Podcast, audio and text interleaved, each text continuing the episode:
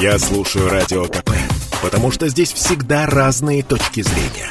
И тебе рекомендую. Друзья, добрый день еще раз всем, рады вас э, приветствовать. Ну, а мы сейчас э, дозвонились до нашего земляка, ижевчанин Ян Ахундов, э, который теперь живет, работает в Санкт-Петербурге.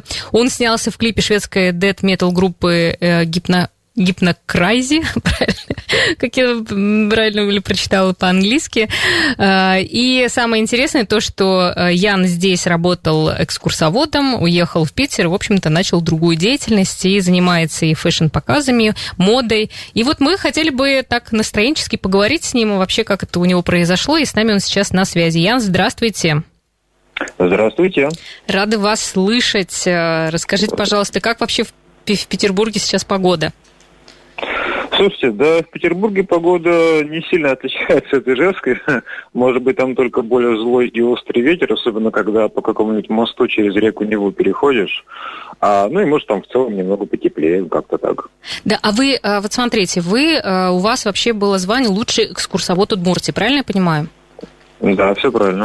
Да, ну как вообще созрела идея переехать в Питер и э, заняться вот показами вообще как модели?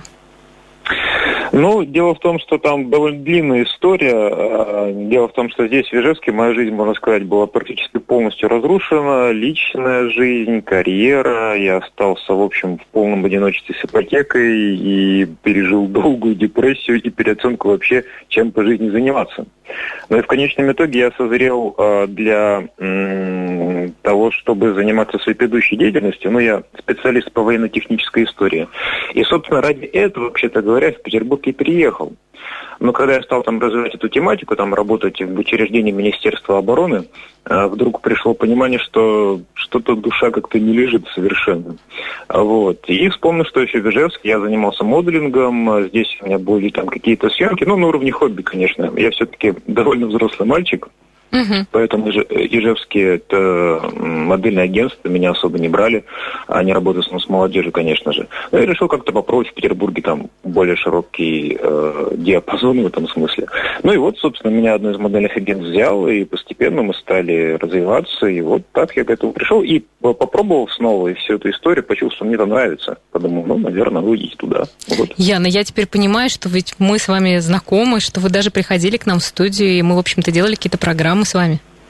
Да мало того, я еще и вас даже преподавал в детской школе радио Говорун ФМ, курс сценической речи. Слушайте, да, я вот только по голосу сейчас понимаю, что у вас такая, ну, такой голос, и он такой запоминающийся.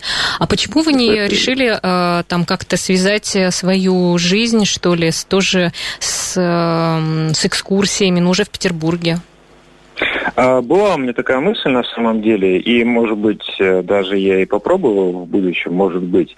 А, ну, просто дело в том, что я подумал, новый город, новые возможности. А, заниматься тем же, чем раньше я занимался, да, возможность есть, но раз есть новые возможности, а у меня есть некие там, так сказать, э, качества, скиллы, которые были особо не востребованы в Ижевске, ну, потому что рынка такого нет. Я подумал, что ну, раз есть, здесь есть поляна для их реализации, может быть, для начала это попробовать. Вот я попробовал, мне очень понравилось, и пошла какая-то там движуха в гору, подумал, ну что ж, здорово вроде бы. А как вы э, попали в этот шведский клуб? В общем-то, ну, я так понимаю, что у нас в новостях прошла эта э, новость да? про то, что mm-hmm. вы снимались, и у вас там фотографии такие, вы какого-то зомби, что ли, сыграли? Да, все правильно. Эффект, эффектненько смотритесь, видно, что пережили. Да, спасибо. Времена. Жизнь помотала, да. Да, да, да. А, примерно мое состояние на конец 19 года. Вот я так же выгляжу, как и без грима. а, ну, на самом деле, вот эта история, она, можно сказать, случайная. У меня есть мой хороший друг а, Саша Лопардин. Он сам петербуржец и один из петербургских фотографов. Э, он мне просто скинул э, ссылку в соцсетях о том, что вот снимает такой-то режиссер, такой-то клип, что это очень крутой режиссер, он еще как фотограф очень крутой, это Андрей Кизум. Он много работает в Европе, он в основном вообще снимает в Берлине, такой еще востребованный и топовый. Так что само по себе знакомство с ними и участие в этом проекте, ну, было, было бы для меня полезным. Вот. Я, собственно, долго думаю, ну, написал там ребятам-организаторам, отправил свое портфолио, там, здрасте, все дела, я вот такой. Прошел предварительный кастинг, меня пригласили, и вот, собственно, оказалось, что это клип шведской группы Хиппокразис. А, ну вот, так я там и снялся. Ну, а дальше-то да. есть это продолжение? Там еще какие-то поступили вам предложения, а, какие-то есть перспективы дальше а, развиваться? Или вообще для того, чтобы куда-то вас взяли, это вы должны, да, как-то все это топтать ножками? Ну, э, топтать ножками нужно в любом случае, в любом направлении. ну, может быть, вы уже стали звездой, и вас уже э, зачислили в список, что надо брать интересная внешность? Нет, звезда само собой, тут вообще каких-то не может быть.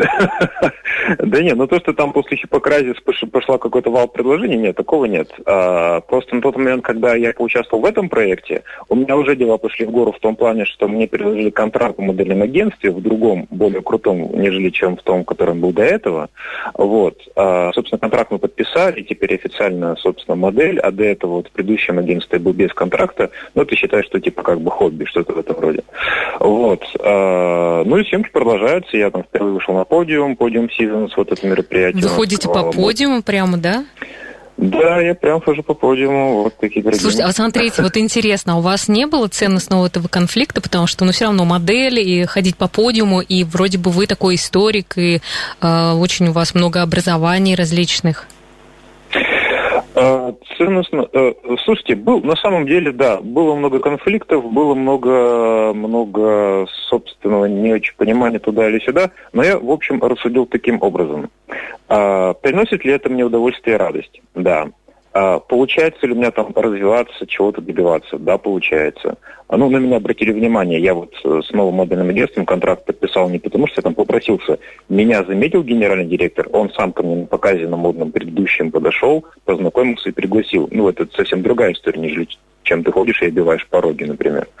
Вот. И я такой, ну, я, я уже понял, что такое депрессия в жизни, что такое, когда ты не востребован и когда ты э, ну, находишься там в не лучшем состоянии в целом. Я потом рассудил так, раз это мне приносит радость, здесь можно развиваться, надо туда идти. А там конфликтует, не конфликтует. Никто с ним не мешает, например, ту же самую кандидатскую диссертацию писать, от чего это, собственно говоря, не отказываюсь. И планы по поступления в аспирантуру я так не вы придете на, на защиту кандидатской как модель. Просто, мне кажется, уже 70% успеха.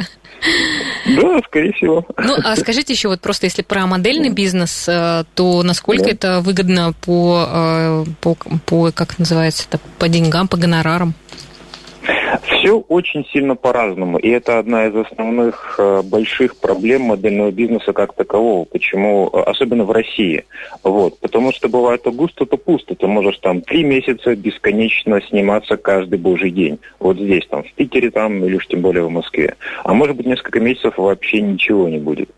А, в России модельный бизнес не развит в целом, как и модельная история. Причина этого довольно простая. В России толком нет производства одежды, а его, в свою очередь, толком нет, потому что у нас практически нет нормального производства тканей. Ну, или uh-huh. нормальной ткани здесь не производят. По этой причине в Питере, например, модельная история – это, ну, по большому счету, плюс-минус это подработка в целом на самом деле. А, в основном работать прямо как на основной работе модели вы можете в Москве. Угу. А по-хорошему нужно, разумеется, выезжать на контракты за рубеж, что меня вот, в общем, в обозримом будущем ждет. Я уже, собственно, надеюсь и готовлюсь. А, вот, э, вот как-то так. По деньгам это может принести очень хорошие деньги, очень хорошие. Ну, например, я был организатором съемки, а, нескольких съемок в Санкт-Петербурге, вот продюсировал там для московского бренда одежды. А у меня там работали две девочки-модели, которых я нанял. А, ну, собственно, как заказчик мне там выделил бюджет, они у меня заработали там 3000 рублей в час. Они снимались у меня два часа, два часа в студии, два часа на улице. Но итого девочки за 4, за 4 часа работы каждая заработала по 16 тысяч рублей. Вот это их а, гонорар за воскресенье. Угу. Ну, не такие плохие деньги за, в общем А мужчинам больше платят или есть вот эта такая разница? А, ну, э, Если бы вы молодых людей взяли вот на эту работу, вы бы им больше предлагали денег? Нет, мальчикам мы бы заплатили столько же. Столько же. Вообще говоря, э, стандартный плюс-минус средний ценник, э, ну вот по Москве, по крайней мере, на оплату работы модели, это 3-3,5 тысячи рублей за час. Обычно в среднем плюс-минус, ну вот такой средний обычный ценник. Там уже потом все отталкивается от того, что это за модель, что за съемка, что за бренд, ну и так далее. Слушайте, ну раз уж такая э, как бы история, тогда можно поинтересоваться, раз вы uh-huh. работаете с международным модельным агентством, э, есть ли uh-huh. запрос на модели 40 плюс? Как бы насколько сейчас, вот вроде бы все пишут о том, что mm-hmm. такие люди востребованы, и вот насколько это соответствует действительности? А, да, есть, собственно, такая категория, вообще говоря, возрастные модели, это 30 плюс, все, что старше. А если мы говорим о 40 плюс, а, запрос на модели девушек в этом диапазоне, он очень невелик. Я бы сказал, что его нет. Угу. В этом плане девушки-модели, они действительно работают, пока они достаточно молоды, скажем откровенно. У мужчин в этом смысле совершенно другая история. Мужчины модели востребованы вплоть до 50 лет и старше, на самом деле. Поэтому мужчина она может работать прямо до седин в этом, в этом, а, на этом рынке. И, в общем-то, особо никаких проблем нет. Но если мы сами назовем самых там топовых мировых моделей, там, скажем, того же Дэвида Ганди, которому уже в районе 50, Джона Картахарену, которому уже за 40, ну, вот наши с вами примеры, и оба человек, не знаю, наверное, миллионер уже давно, потому что, ну, собственно, это... Ну что, уровень, хочется да. мне вас поздравить, Ян. Ну, возможно, это ваш путь, и, э, ну, в общем, чем, как говорится, не шутят, да? Ну, желаю вам удачи, Спасибо. будем как-то посмотреть, подсматривать за вами, э, и, в общем-то, и, ну, желаем удачи, в общем. Единственное, вы расстроили нам, что нам туда не надо ехать, потому что востребованности нет, поэтому спасибо за предупреждение. Всего хорошего, хороших выходных, до свидания. До свидания.